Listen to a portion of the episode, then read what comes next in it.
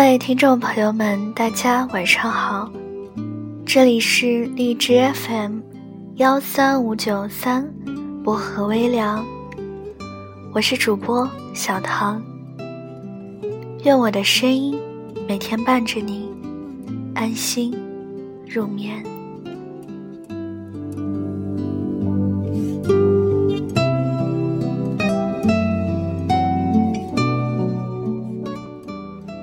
晚带给大家的睡前故事，来自邵布斯写的《你一直都在》。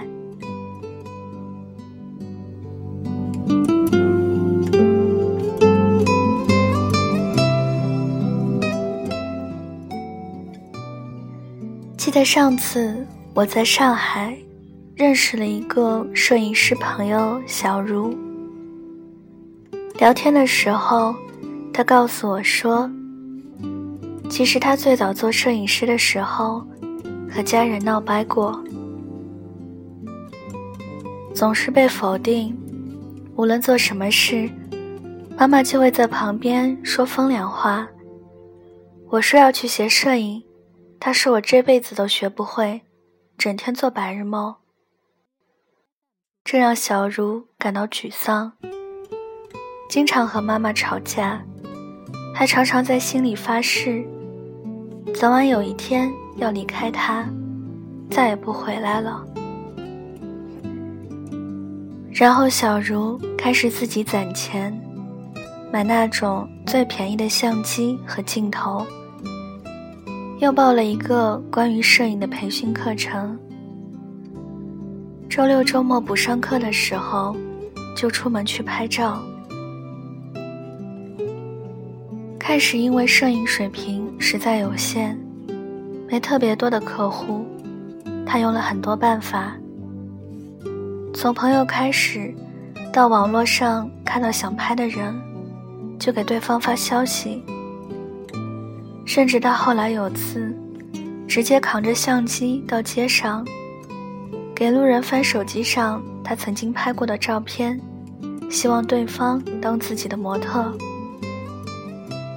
那个时候，在小茹心里只有一个想法，就是赚到足够多的钱，然后甩在妈妈脸上。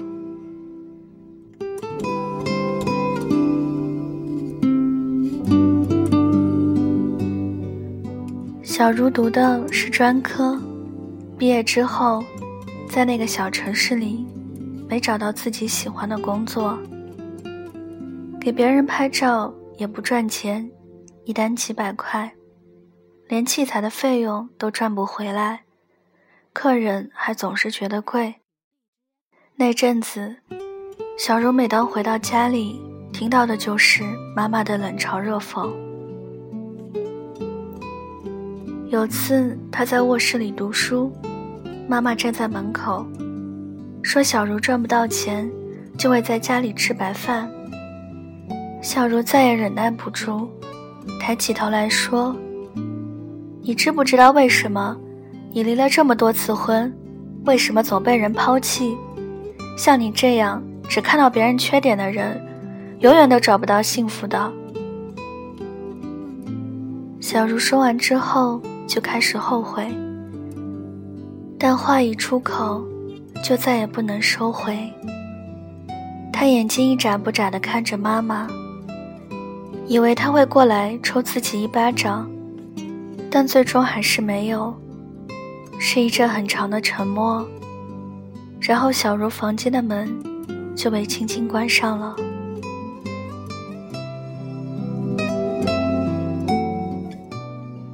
从那天起，小茹度过了很长一段时间自责的日子，因为她忽然发现，当她回到家里之后。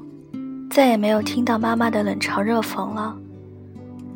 只有饭菜还是会像以前那样，在他回来之前就做好。难得安静，小茹却有些不习惯。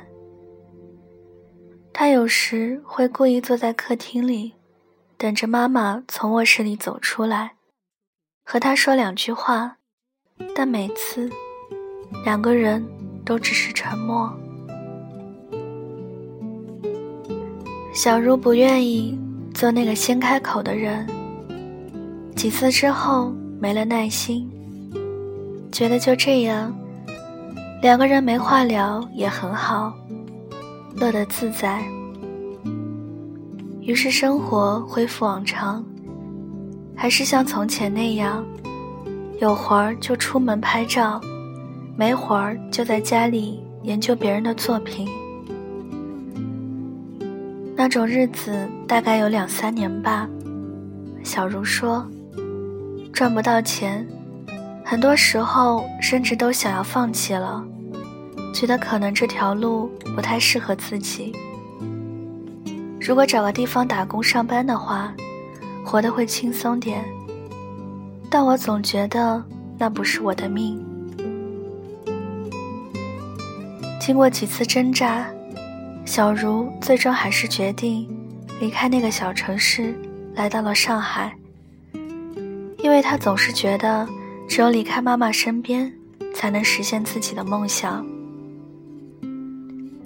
小茹没有选错，几年摄影的积淀，并没有好像她想象的那样白费。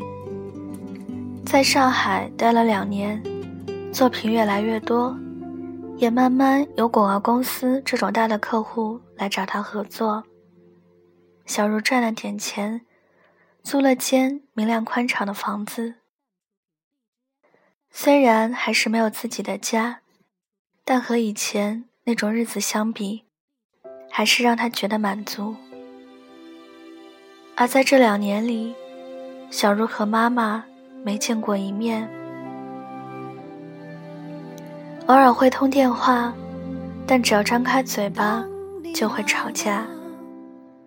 妈妈说：“你自己在上海饿死了也没人管你。”妈妈说：“养你这么大，到头来还是不在身边，真是白养你了。”妈妈说：“你赚不到大钱，就永远也别回来。”每到这个时候。小茹就会挂断电话，她觉得心烦，不想跟妈妈再说哪怕一句话。直到有天，小茹的舅舅打来电话，说妈妈生病了。那一刻，小茹忽然觉得自己的天好像塌了，连夜坐火车赶了回去。下火车后。跑到医院的病房里，时隔两年，在看到妈妈的时候，差一点都认不得。她比原来瘦了，多了许多皱纹和白头发。小茹还记得，她最后一次见她时，两个人在客厅里，妈妈对她冷嘲热讽的声音还在。你赚不到钱，就永远也别回来。小茹很想哭，因为她忽然明白，这些年，在电话里，妈妈总是摆出那样一副让人烦的样子，大概是为了不让自己担心吧。她是个要强的人，不愿认输，哪怕是自己的女儿也一样。后来，小茹陪着妈妈把病治好后，还是回到了上海。两个人还是不怎么见面，打电话还是吵架。但是你知道吗？以前我听他骂我会觉得烦，可现在只会觉得安心，因为他一直都在。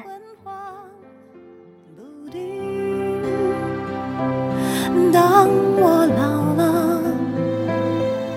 我真希望这首歌是